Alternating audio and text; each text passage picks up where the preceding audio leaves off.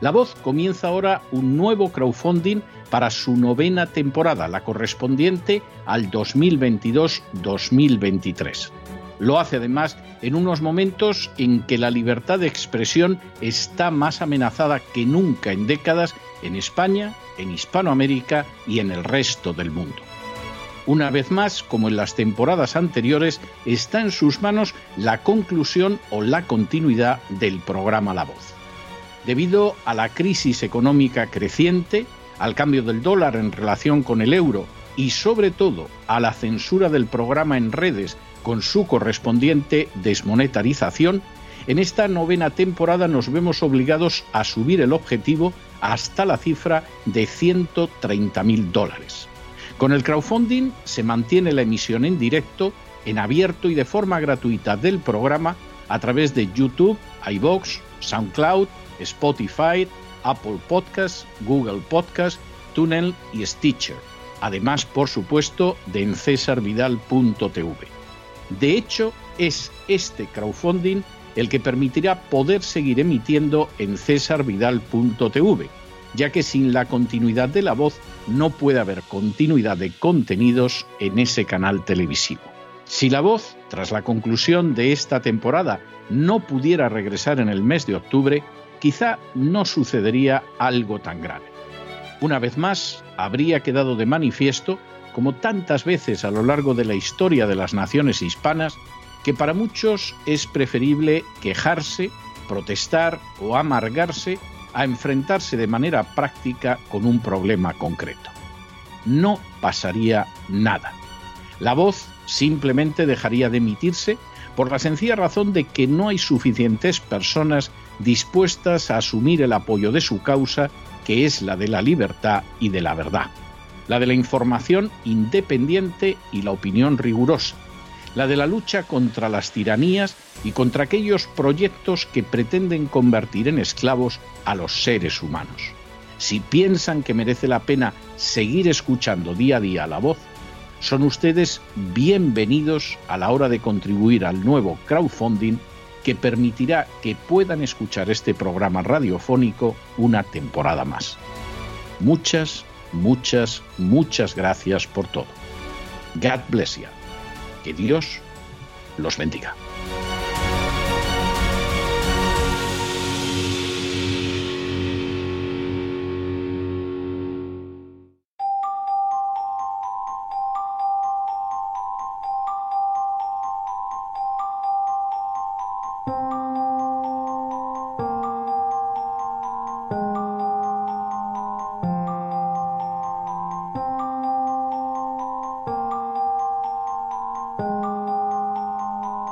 La entrevista.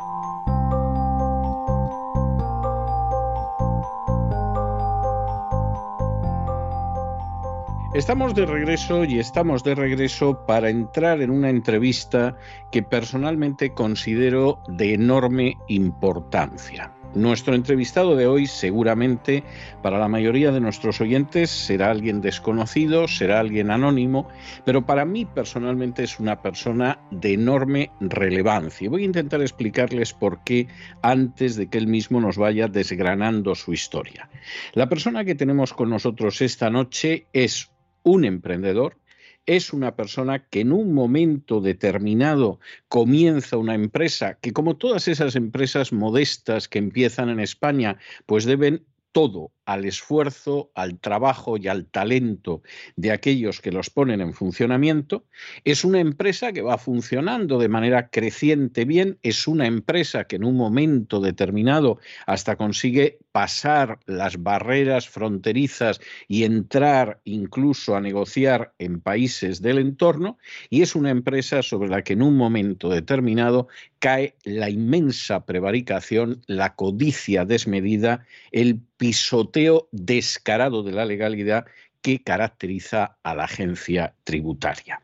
El dueño de esa empresa se verá envuelto en una batalla terrible que se ha extendido prácticamente a lo largo de dos décadas, batalla terrible en la que ha visto la prevaricación día tras día, en la que ha visto día tras día el abuso del derecho, en la que ha visto día tras día un despotismo verdaderamente nauseabundo y en la cual se le ha ido privando de todo lo que es suyo de la manera más ilegal y más prevaricadora posible, hasta privarle del techo que le cubre e incluso apoderarse de buena parte de su pensión de jubilación. A ustedes esto les puede parecer que es una historia imposible, sobre todo a los oyentes de allende las fronteras de España. Esta es una tristísima realidad. Y es una tristísima realidad que con nombres y apellidos se produce todos los días en España. Nuestro invitado es don José Cárdenas Sánchez. Don José, muy buenas noches y muy bienvenido. Pues muy buenas noches, señor. Primera cuestión que a mí me parece importante. Usted en un momento determinado de su vida crea una empresa que se llama SINET, que eran Sistemas Integrados Telemáticos SL, y en un momento y esta empresa es una empresa que se dedicaba al asesoramiento y a la compraventa de productos informáticos, que en un momento determinado, pues efectivamente es una empresa que empieza a salir adelante, pues con mucho trabajo, con mucho esfuerzo, con créditos, e intentando abrirse camino incluso en el exterior, y es una empresa que de pronto se encuentra con que le tienen que devolver el IVA y no se lo devuelven. Eso es. Eh, el, libro tiene que ver porque todas las operaciones que se hacían en el, en el ámbito del mercado europeo, eh, el comprador paga el IVA, pero al vender al país de, la Comunidad Económica Europea no puede repercutir ese IVA. Ese es justamente eh, el, el motivo. Con lo cual, siempre la empresa es deficitaria de IVA y Hacienda tiene que devolver el IVA que ha pagado o por las compras efectuadas.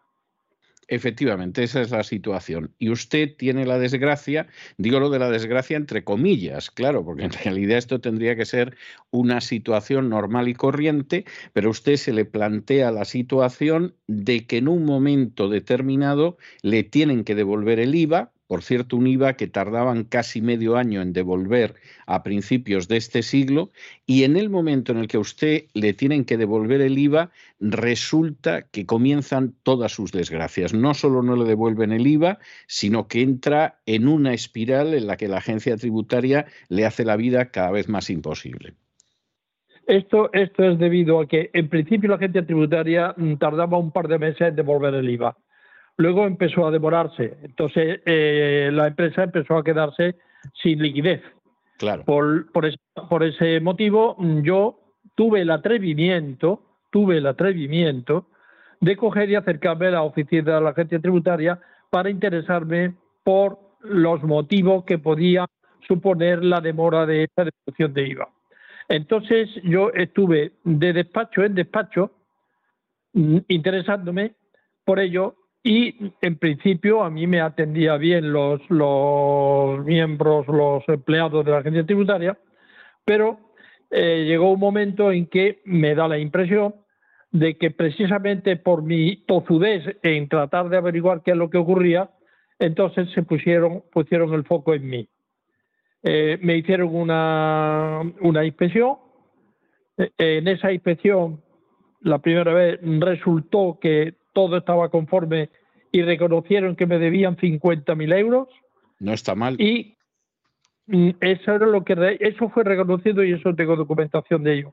Pero eh, desde que el, el empleado que hace la inspección hace el informe, luego transcurren, me parece recordar, un par de semanas o algo así, que eso lo revisa el jefe del departamento.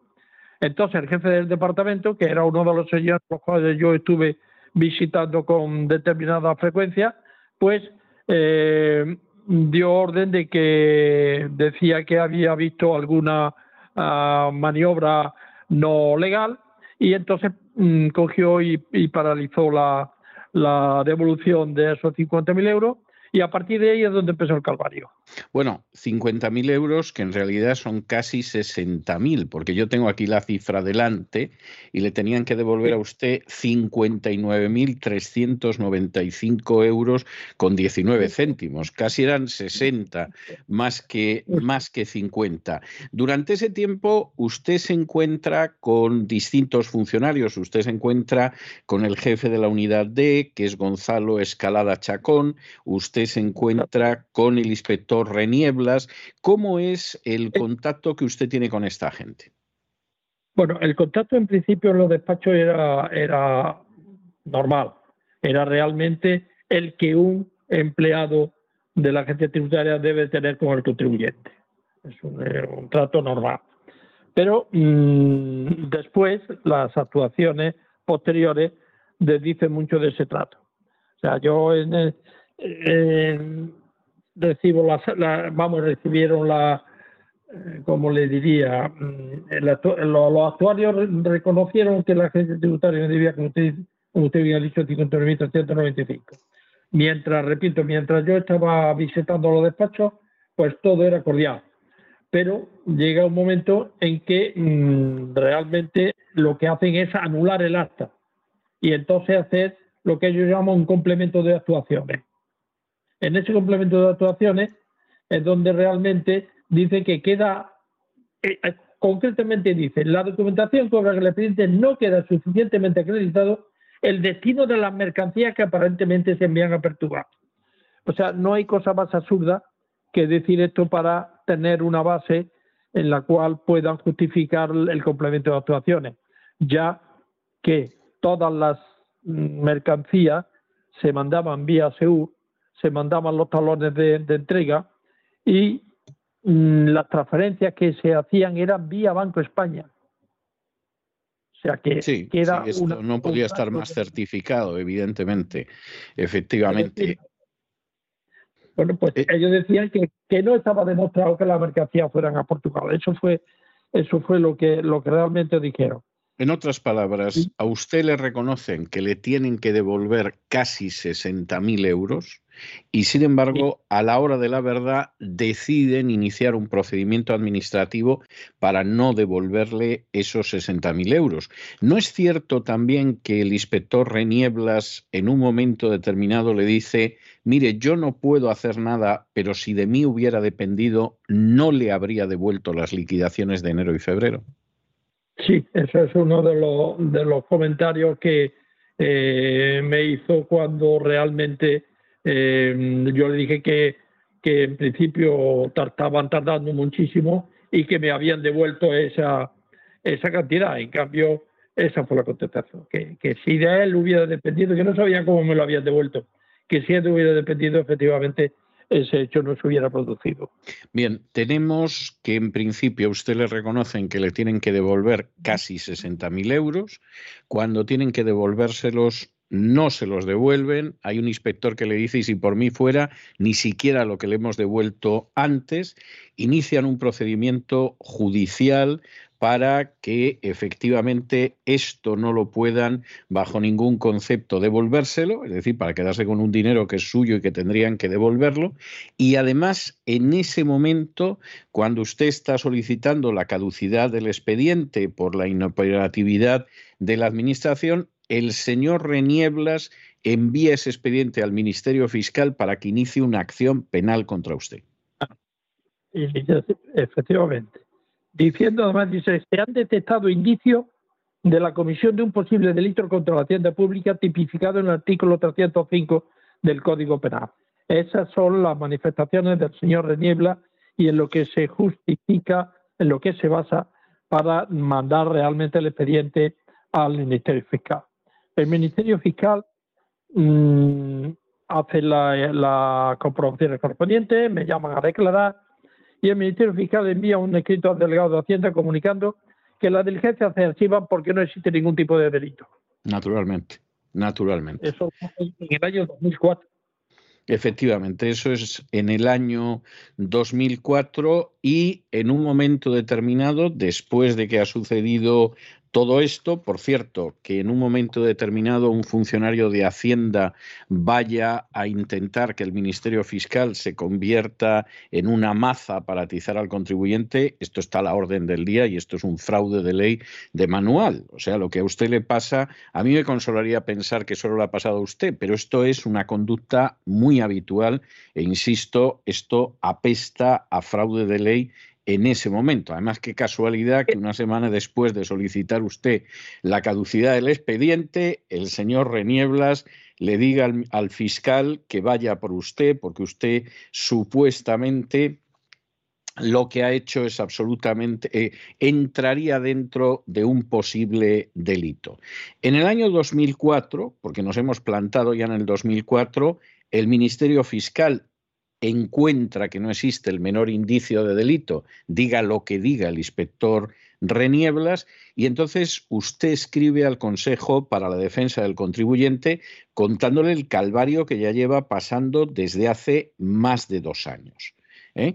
Y eh, además, pues claro, empieza con, cómo empezó todo, con la inspectora eh, con el inspector Francisco Cuellar y con el jefe de la unidad D, Gonzalo Escalada Chacón, que han tenido un papel dentro de todo esto que apesta a fraude de ley. ¿Qué denuncia usted en el 2004 ante el Consejo de Defensa del Contribuyente?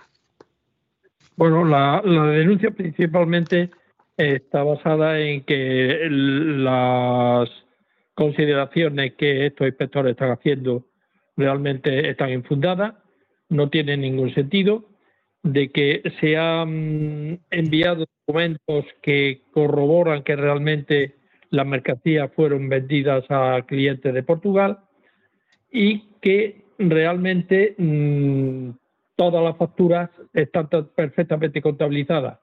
Pero mm, todos estos argumentos que, yo hago, el, el defensor contribuyente lo único que hace en lugar de contestar y ponerse a analizarlo es que le manda esto al señor de Niebla.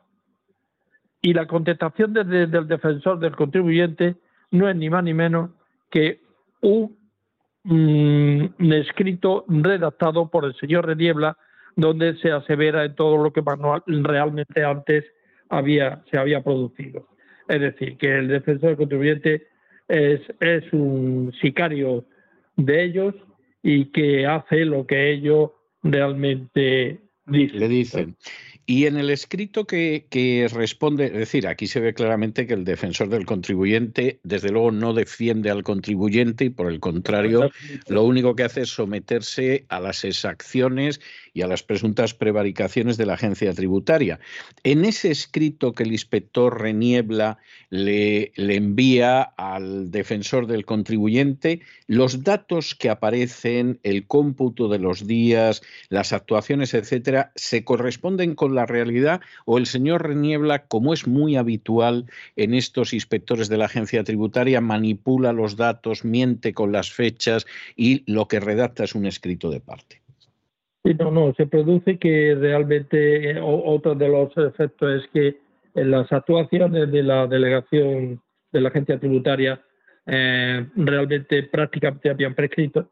Claro. Se intenta mm, decir cuáles son las fechas, pero ellos realmente esas fechas eh, le dan la vuelta y todo indica de que se ha producido como consecuencia de que realmente ha habido unos paros unos paros en el tiempo producidos por mm, la espera del envío de información de la agencia tributaria, concretamente de la de, la de Portugal, donde también se pidieron datos, donde la agencia de Portugal realmente reconoce que realmente las, eh, las mercancías han llegado a Portugal, que las facturas de Asinés son correctas, pero que los clientes portugueses lo que han hecho es eh, considerarlas esas compras como si se hubieran comprado en Portugal.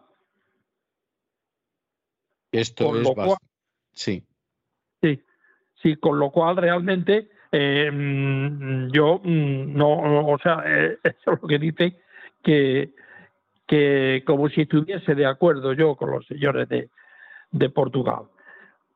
Y el, de hecho, en el año, en enero, el 24 de enero de 2005, vuelven a mandar a, la Fiscalía del Tribunal Superior de Justicia de Madrid, a la sesión de delito económico, envía otra vez el, el expediente y en ese caso la Fiscalía le manda al delegado especial de la agencia tributaria un escrito comunicando que vuelve a archivar el expediente y que eh, entre las causas por las que se archiva el expediente dice concretamente, Asineos tiene devoluciones por entrega intercomunitaria a entidades de Portugal que consideran divididas. Sin embargo, del informe remitido no resulta la simulación o inexistencia de esas entregas, sino que tal y como afirma el actuario, la mercantil portuguesa sustituye la factura emitida por Asiné por factura de otra entidad portuguesa, simulando así entregas interiores en lugar de adquisición intracomunitaria realmente producida.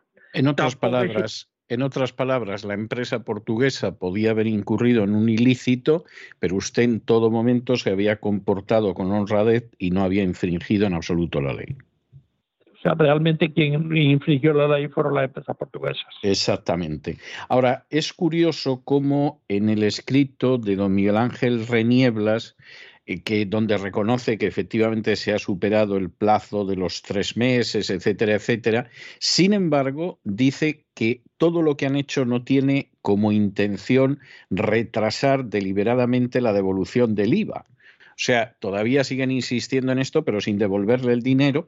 Y es curioso que al mes siguiente la agencia tributaria, para devolverle el IVA de tres meses del 2003, le pida un aval bancario pide un aval bancario, sí. Pero bueno, ¿cómo le puede pedir a usted un aval bancario para devolverle un dinero que es suyo y que está más claro que el agua que es suyo y que se lo están reteniendo injustamente? ¿Cuál es la finalidad de pedirle un aval bancario? Pero si ahora le comento que la propia agencia tributaria empieza a devolverme el IVA nueve años después.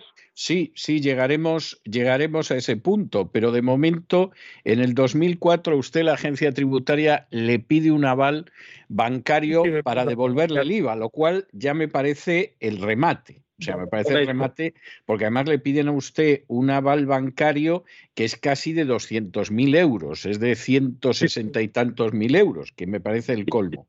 Bueno, no contentos con eso, veo que al año siguiente intentan de nuevo que el Ministerio Fiscal lo empapele a usted. Es decir, ya que este señor sigue empeñado en que le devolvemos un dinero suyo que nos hemos quedado con él y que no le queremos devolver, le pedimos un aval bancario para devolverle su dinero y además volvemos a amenazarle con un procedimiento penal ante la Fiscalía. El que presenta el informe ante el Ministerio Fiscal, de nuevo, es el inefable Miguel Ángel Renieblas Dorado. Esta es la, situación. Y veo, y ya la cosa eh, todavía se pone peor en ese año 2004, que en un momento determinado entra otro nuevo inspector, que es Marcelino Cabero, con una subinspectora, Montserrat Estevez Valverde, para todavía amargarle a usted la existencia todavía más. Es decir, devolverle no le vamos a devolver. Pero le pedimos un aval para devolver el dinero, vamos a intentar que el fiscal lo empapele, y además de eso iniciamos más actuaciones contra usted, pues ahora mismo con más gente, ¿no? Si hasta ahora ha estado aquí Escalada Chacón y ha estado Renieblas y ha estado Cuellar, pues ahora tenemos a Montserrat Estevez, a ver si este señor deja de dar la lata y a ver si podemos acabar con él. En el año 2005, además le hacen usted una liquidación por más de 640.000 euros, que se dice pronto, y le dicen que no hay saldo para compensar esa deuda, a pesar de que Hacienda le debe a usted más de 160.000 euros. Más de 160.000, sí, efectivamente. O sea, Bien. Mm, bueno, todo es un sinsentido, pero eh, esa es la realidad.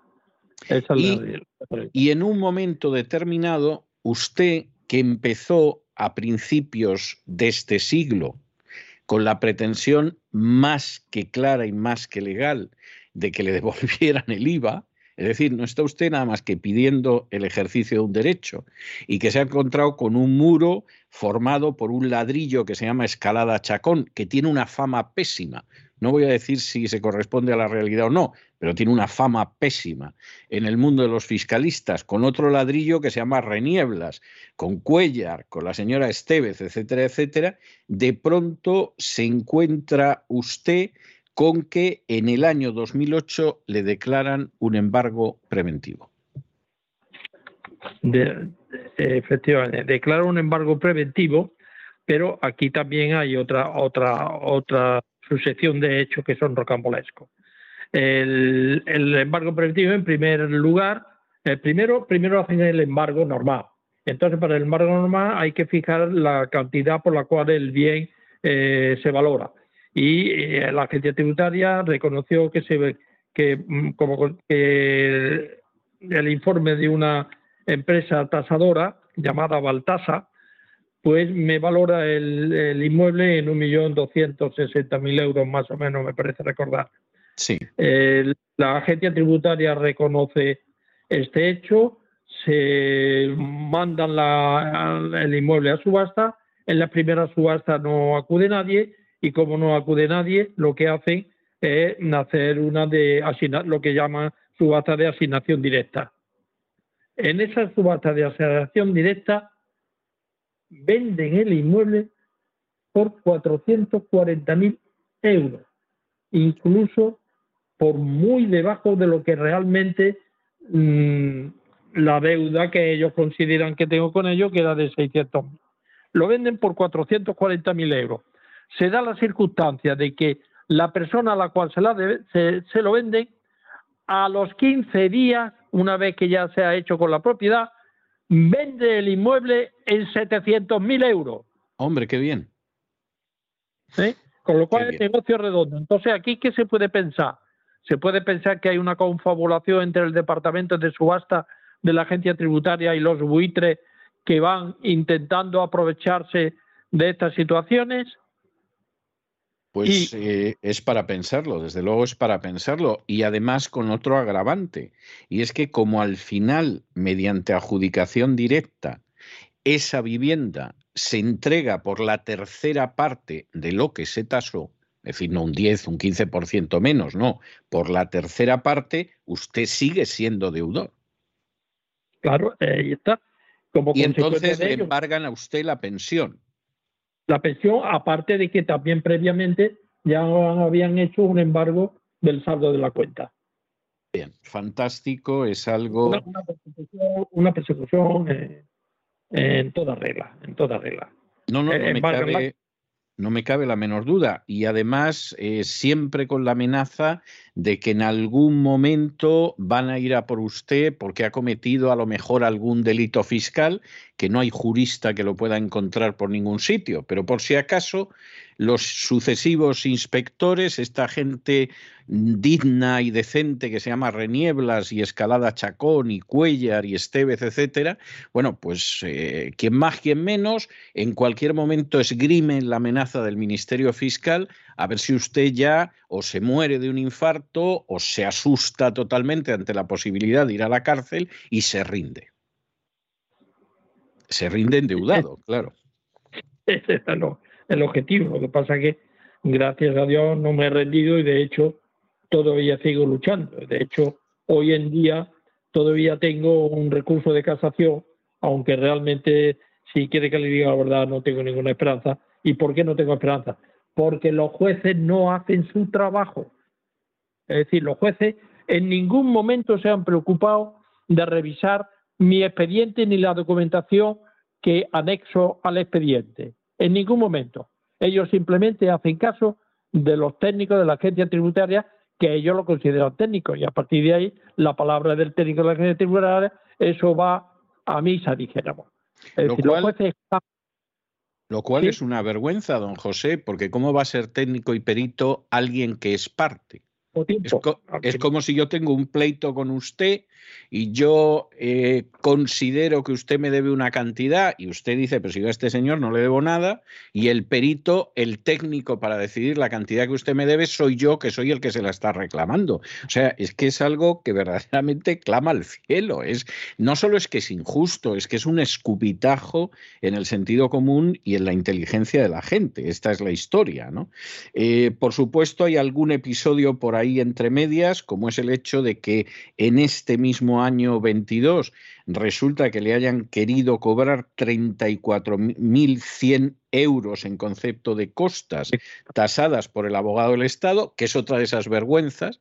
Es decir, el abogado del Estado se pone a tasar costas y se pone a tasar costas para machacar al contribuyente y para disuadir a la gente de pleitear con Hacienda. ¿no? Justo esa, esa, esa es la, la verdadera realidad. Esa es la verdadera realidad. Asustar al contribuyente en lugar de trabajar para el contribuyente, que es el que le paga. ¿eh? Y yo, yo entiendo que mm, no hay que trabajar para el contribuyente creyendo al contribuyente. No estoy diciendo eso en absoluto. Lo que tienen es que realmente comprobar la velocidad de los hechos y los jueces tienen la obligación de cotejar el expediente que el, contribuyente está enviando con toda la documentación y compararlo con, la, mm, con los informes que los técnicos de la agencia tributaria están emitiendo. Y a partir de ahí emitir su veredicto, pero con una vez que realmente han comprobado que los hechos mm, tanto del contribuyente como de la agencia tributaria han sido realmente revisados y, vistos. Ahora, vamos a ver, don José, porque esta es una historia terrible y además esta es una historia que lleva durando pues prácticamente lo que llevamos de siglo. Esa es la triste realidad. Por recapitular, usted es un emprendedor que con mucho esfuerzo saca adelante una sociedad limitada que se llama SINET, que son sistemas integrados telemáticos, es una empresa que a costa de mucho trabajo y de mucho sudor, pues va funcionando decorosamente y de hecho, pues hasta tiene negocios fuera de España. En un momento determinado, usted, eh, por supuesto, reclama un IVA que en justicia le corresponde, porque son negocios con otro país de la Unión Europea, y en vez de devolverle ese dinero, la agencia tributaria, que no es un ente por ahí, no, tiene una cara que se llama Renieblas y otra cara que se llama Escalada Chacón y otra cara que se llama Esteved y otra cara que se llama Cuellar, etcétera, no le devuelve el dinero. Le organiza inspecciones fantasmas. Quiere movilizar a, a la misma fiscalía contra usted para ver si se asusta ante la posibilidad de ir a la cárcel y así se retira le embarga la cuenta, le embarga la casa y le deja sin techo y luego le embarga la pensión. ¿Cómo está sobreviviendo después de 20 años de una injusticia y un crimen tras otro contra él? ¿Cómo sobrevive a día de hoy José Cárdenas? Bueno, pues realmente sobrevivo con el reto que me han dejado de la pensión, que no sé si se lo tendría que agradecer Ah, no, claro, sí, hombre, encima, sí. Eh, o sea, sí tendría que agradecer, menos mal, menos mal, que realmente hay unas leyes por ahí que dicen que no se puede embargar de la pensión más de un porcentaje X. Yo creo que gracias a eso me estoy librando, porque si no hubiese esa ley, yo creo que me hubiese embargado la pensión completa. Bueno, a todo eso tengo que decirle, don José, le aviso, le aviso que eh, el propio TEAC, que no es un tribunal en contra de lo que se crea la gente, sino que es un organismo que depende de Hacienda, ha decidido que, y se lo aviso por, para evitarle una sorpresa desagradable un día de estos, pero ha decidido que lo que a usted le dejan de la pensión, ese residuo miserable que le dejan de la pensión en la cuenta bancaria, si al mes siguiente supera esa parte de la pensión, porque usted a lo mejor hay 50 euros que no se ha gastado ese mes o que ha decidido guardarlos porque viene el recibo de la luz o cualquier cosa, ese dinero lo consideran ahorro y se lo quitan también. Aunque forma parte de la pequeña porque, porque no tengo ninguna cuenta corriente. Bueno, bueno, mire, me tranquiliza enormemente. Usted es una persona inteligente. No tengo ninguna cuenta corriente. Pues, ninguna cuenta corriente. Pues mire, no sabe usted la alegría que me da porque, hombre, usted es una persona que, efectivamente sabe la realidad de lo que es esta gente y sabe cómo se comportan y cómo chapotean en la prevaricación continuamente y claro, conociendo usted eso, pues eh, evidentemente ya se ha curado. Pero imagínese usted los pobres que tenían una cuenta Le voy a decir algo más. Antes, antes la deducción sobre la pensión se hacía sobre las 14 pagas. Sí. Bueno, pues hace un par de años me encuentro con la sorpresa de que en la paga extraordinaria de julio y la de Navidad, la, la, pensión ingresada o la pensión recibida, mejor, mejor dicho, la pensión recibida, son 200 euros menos.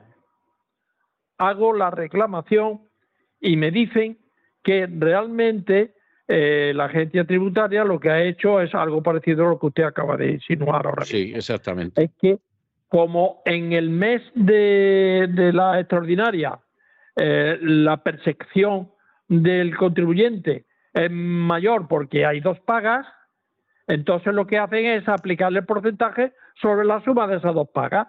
Claro, claro. Y entonces, ¿Es así?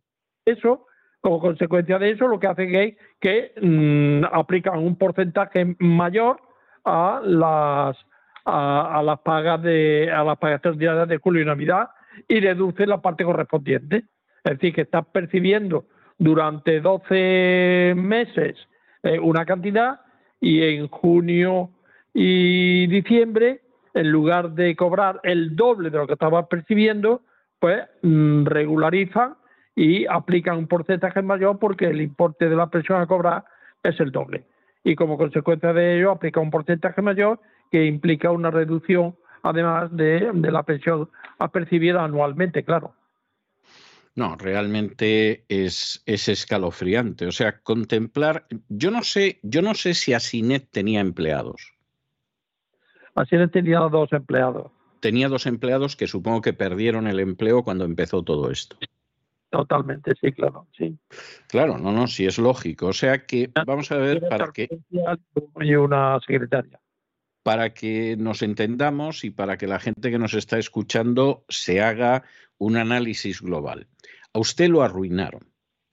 Destruyeron la empresa, le han quitado la vivienda, le mantienen con el residuo de unas pensiones que además ya de por sí son muy modestas. Dos personas perdieron el empleo. Esto influyó en nuestros aspectos económicos, porque usted tendría seguramente proveedores, etcétera, etcétera, a los que en menor medida, sin duda, pero también les perjudicó esto.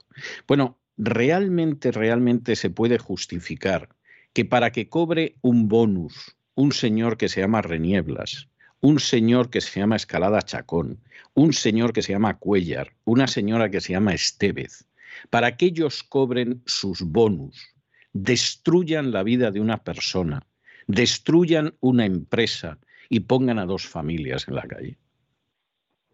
O sea, es que esto, esto es algo, no cabe la menor duda de que efectivamente aquí el que se ha llevado el gran peso del desastre ha sido usted, porque a fin de cuentas era el empresario. Pero aquí ha habido dos familias que se han quedado en la calle gracias a Escalada Chacón, gracias a Renieblas, gracias a Cuellar y gracias a la señora Estevez, entre otros muchos. Y que para destrozarle, sí, para destrozarle la vida a usted y a otros, incluso han querido recurrir a la fiscalía. El, para mí, mm, yo, para mí realmente, donde veo lo, lo grave de, de, todo este tema, no es en los inspectores de Hacienda, que unos pueden funcionar mejor y otros peor. Para mí, el verdadero punto de agravio está en el trabajo de los jueces. Claro. Puesto que el trabajo de los jueces, según yo tengo entendido y creo que así debiera ser, es tratar de analizar tanto las pruebas de uno como de otro. Claro. En virtud de eso, aplicar la ley. Ese para mí creo que es el trabajo de los jueces. Y no el coger y solamente hacer caso de una de las partes que además es la que están, no se iba a decir con, eh, pues, eh, no sé la palabra que, pero conchavados con ellos, vamos. Es decir, eh, a un inspector de Hacienda no se le puede, son omnipotentes y su palabra es ley. Y los jueces esto lo hacen cada vez mayor, cada vez más, dan más énfasis realmente a eso simplemente con la forma que tiene de no analizar realmente las pruebas de, la otra parte. Y la otra parte siempre es el, contribuyente. Para mí, el verdadero. Sí. Eh, no, la responsabilidad de los jueces no cabe la menor duda de que es innegable eh, y en algunos casos la responsabilidad de los fiscales. Porque claro, a veces el fiscal también se presta a esto. Y cuando de pronto el inspector de Hacienda, que tendría que estar en la cárcel por prevaricación, decide que para presionar al contribuyente va a movilizar a la fiscalía, pues a veces, como ha sucedido en su caso, la fiscalía dice, oiga, ¿qué me está usted diciendo? Pero hay otras veces que decide seguir la corriente del inspector prevaricador. Y claro, se llega a situaciones donde a la persona no solo la destrozan laboral y económicamente, sino que se encuentra con un procedimiento penal que, hombre, acaba ganando, pero como en otros casos se pueden pasar 10 años hasta que sucede esto.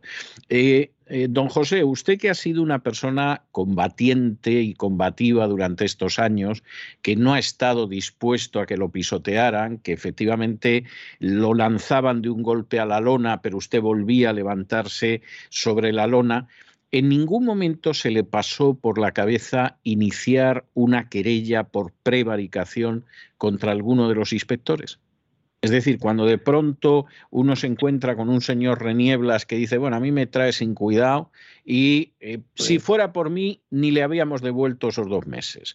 O cuando uno se encuentra con una escalada chacón que, en fin, eh, te torea como si fueras un miura para que no te devuelvan un céntimo.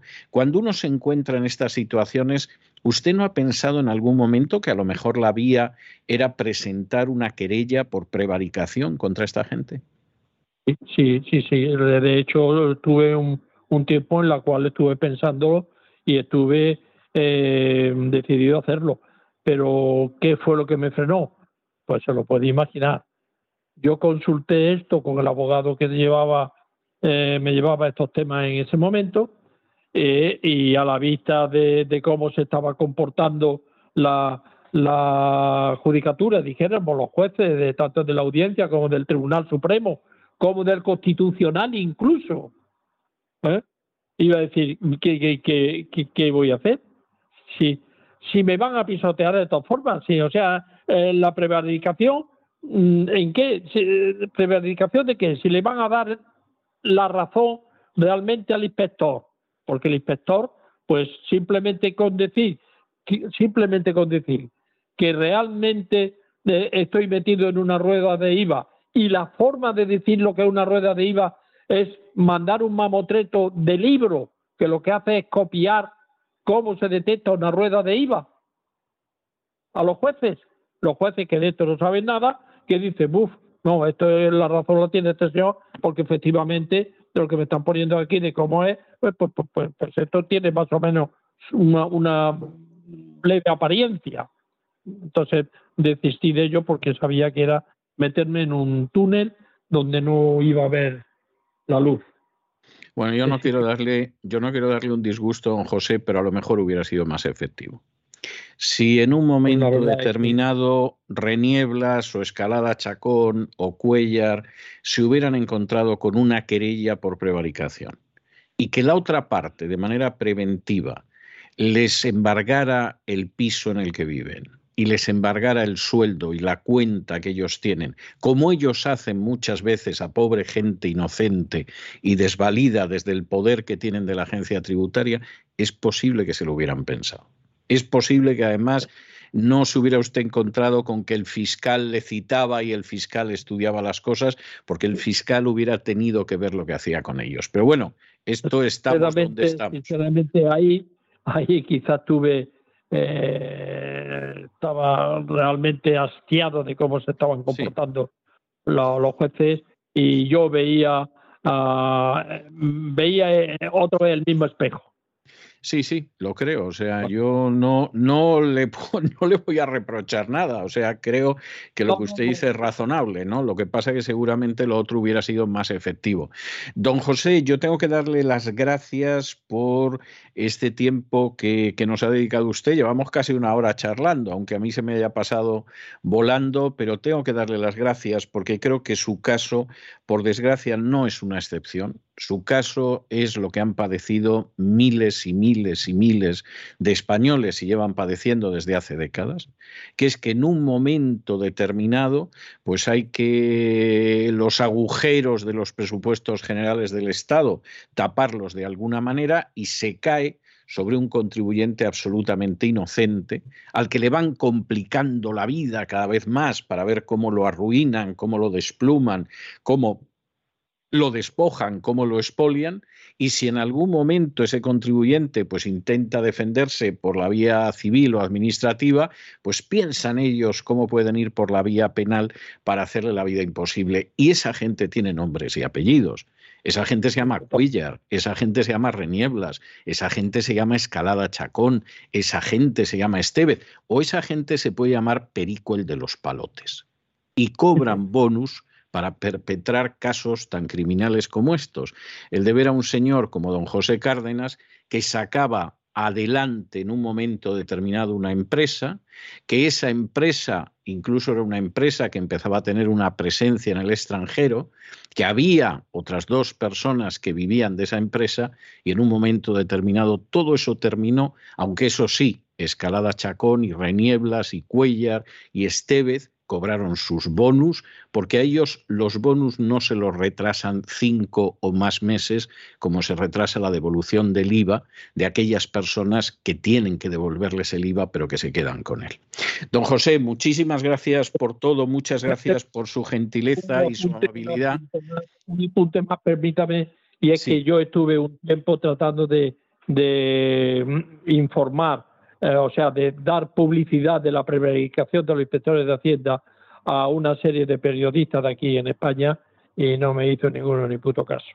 Bueno, eso a mí no me sorprende. O sea, eh, no había entrado en ello porque no ha salido, pero no me sorprende porque conozco el gremio en España y sé que como además al gremio en algún momento incluso algún ministro de Hacienda les ha advertido que si no quieren tener problemas con Hacienda ya saben lo que tienen que hacer, pues esperar que hablen no del caso de don José Cárdenas, que es sangrante, sino del caso de miles y miles y miles de españoles, pues esperar eso y que cumplan con su obligación profesional es pedir peras al olmo, pero es una obligación social. Porque el caso de usted, don José, como el de otros, son verdaderamente los casos de injusticia y de prevaricación que hay que denunciar, que hay que perseguir y que en su momento la justicia tiene que castigar. Muchísimas gracias por todo, don José. Un abrazo muy fuerte. Espero que en algún momento esto remonte y, nos volveremos a encontrar. la, esperanza nunca, nunca se pierde y yo no la pierdo tampoco. No, es usted un campeón. Además, eh, usted casi casi es como, como los héroes del programa de Buscando el Cao de Gustavo Vidal, ¿no? Que caen sobre la lona pero se levantan y siguen, siguen golpeando y encajando golpes. Es así. Un abrazo muy fuerte y, y hasta siempre. Y muchísimas gracias por su atención y por su dedicación.